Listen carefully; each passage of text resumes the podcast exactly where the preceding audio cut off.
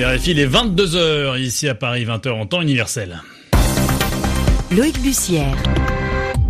Et c'est l'heure de votre rendez-vous quotidien avec le journal en français facile, journal co-présenté ce soir par Zéphirin Quadio. Bonsoir Zéphirin. Bonsoir Loïc, bonsoir à tous.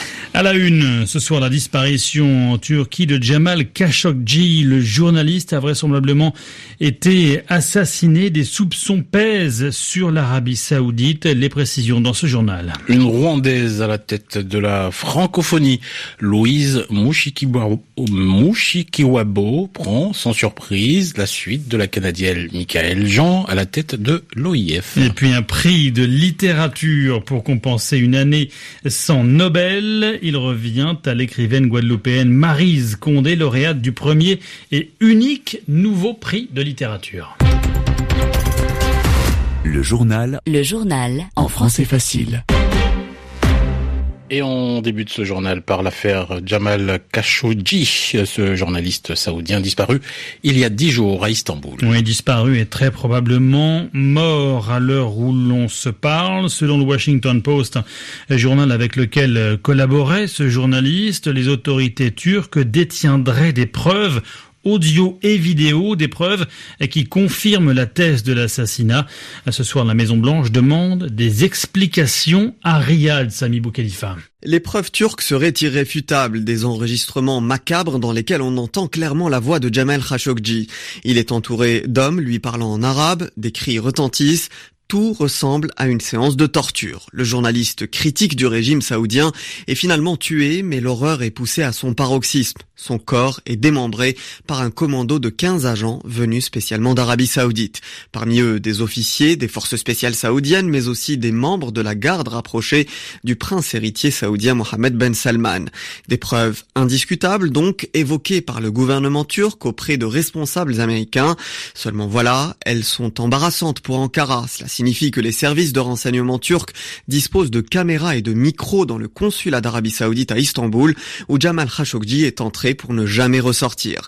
Cela signifie également que les Turcs espionnent toutes les représentations étrangères sur leur territoire. Ce vendredi, une délégation saoudienne est arrivée en Turquie pour des entretiens portant sur l'enquête. Précision de Sami Boukhelifa et ce soir l'Arabie saoudite se félicite euh, de la formation d'un groupe de travail chargé d'élucider les conditions de la disparition du journaliste.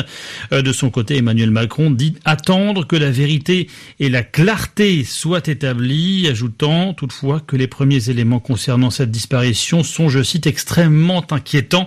La déclaration du chef de l'État français en marge de son déplacement à Erevan, où se tenait le 17e sommet de la francophonie zéphyrin. sommet lors duquel la Rwandaise Louise Mushikiwabo a été désignée secrétaire générale de l'Organisation internationale de la francophonie. L'ancienne ministre des Affaires étrangères prend la suite de la Canadienne Michael Jean. C'était une euh, nomination attendue nomination d'une femme à forte personnalité, son portrait par Esdras Nikomana. C'est la consécration pour cette femme de 57 ans qui est née d'une famille de petits propriétaires terriens en 61 à Kigali, où elle a fait sa scolarité avant d'entrer à l'université du Rwanda, puis de devenir professeur d'anglais.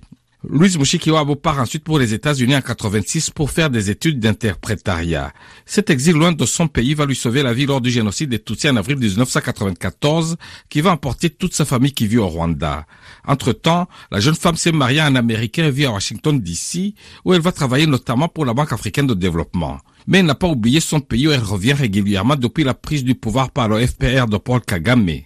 Il lui demande de revenir au pays en 2008. Elle va faire son entrée au gouvernement en tant que ministre de l'Information avant d'hériter des affaires étrangères une année plus tard, un poste où elle va donner la pleine mesure de sa personnalité.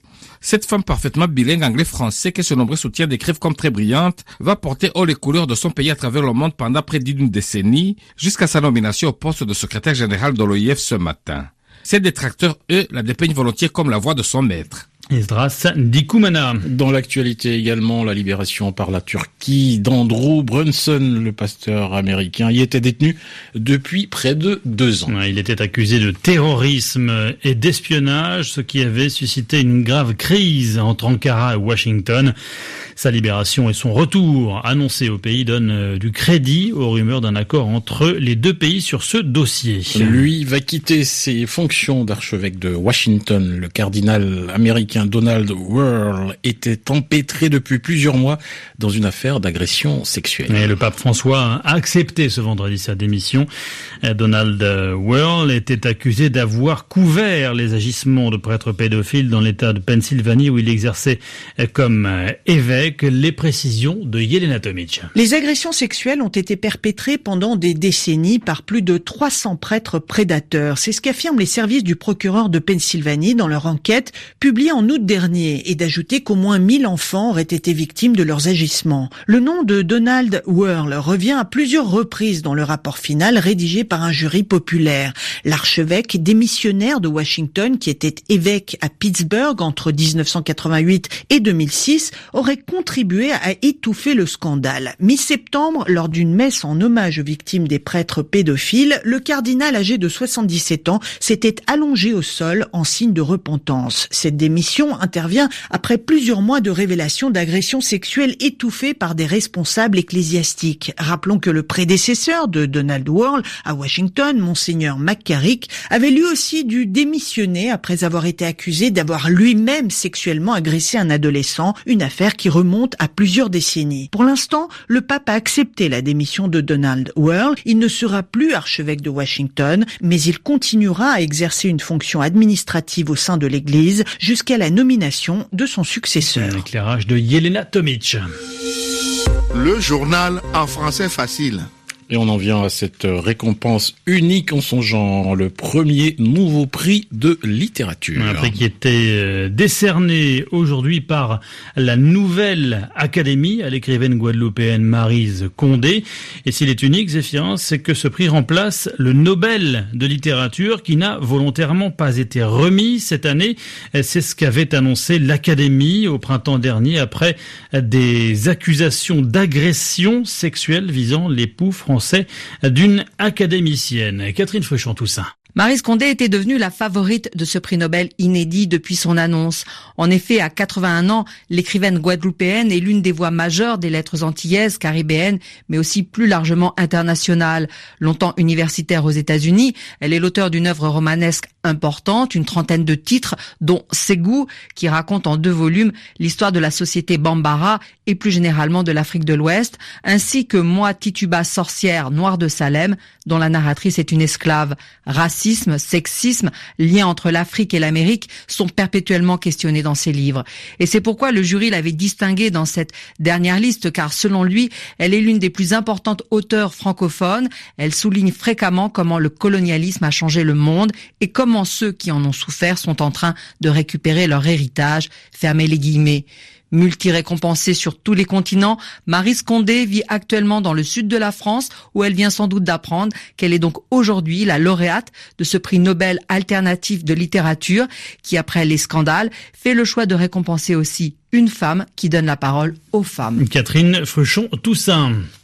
RFI, il est 22h, passé 8 minutes euh, à Paris. L'actualité en France, c'est le remaniement gouvernemental qui se fait encore attendre dix jours après la démission de Gérard Collomb. Aucune annonce ce soir, rien avant euh, le retour d'Emmanuel Macron d'Arménie. Les discussions se poursuivent, indique-t-on à l'Élysée. Les choses avance, a simplement lâché euh, le chef de l'État en marge du sommet de la francophonie, Emmanuel Macron, qui explique essayer de procéder, je cite, dans le calme et de manière professionnelle. À la politique toujours et la suite, les suites plutôt de l'affaire des présumés emplois fictifs de l'ex-Front National au Parlement européen, avec cette nouvelle euh, convocation chez les juges pour Marine Le Pen, la présidente du Rassemblement national, qui s'est vue signifier une aggravation de sa mise en examen. Est désormais qualifiée en détournement de fonds publics qu'elle était jusqu'à présent poursuivie pour abus de confiance. Le football avec euh, le match PSG Étoile Rouge de Belgrade visé par les soupçons de trucage. La rencontre de Ligue des Champions du 3 octobre dernier s'était soldée euh, par une victoire parisienne, 6 buts à 1, une victoire par 5 buts d'écart donc sur laquelle un dirigeant du club serbe avait euh, parié 5 millions d'euros. Une enquête préliminaire a été ouverte. Ce soir, les dirigeants de l'Étoile Rouge affirment rejeter les soupçons concernant un éventuel trucage. RFI, il est 22h10 à Paris.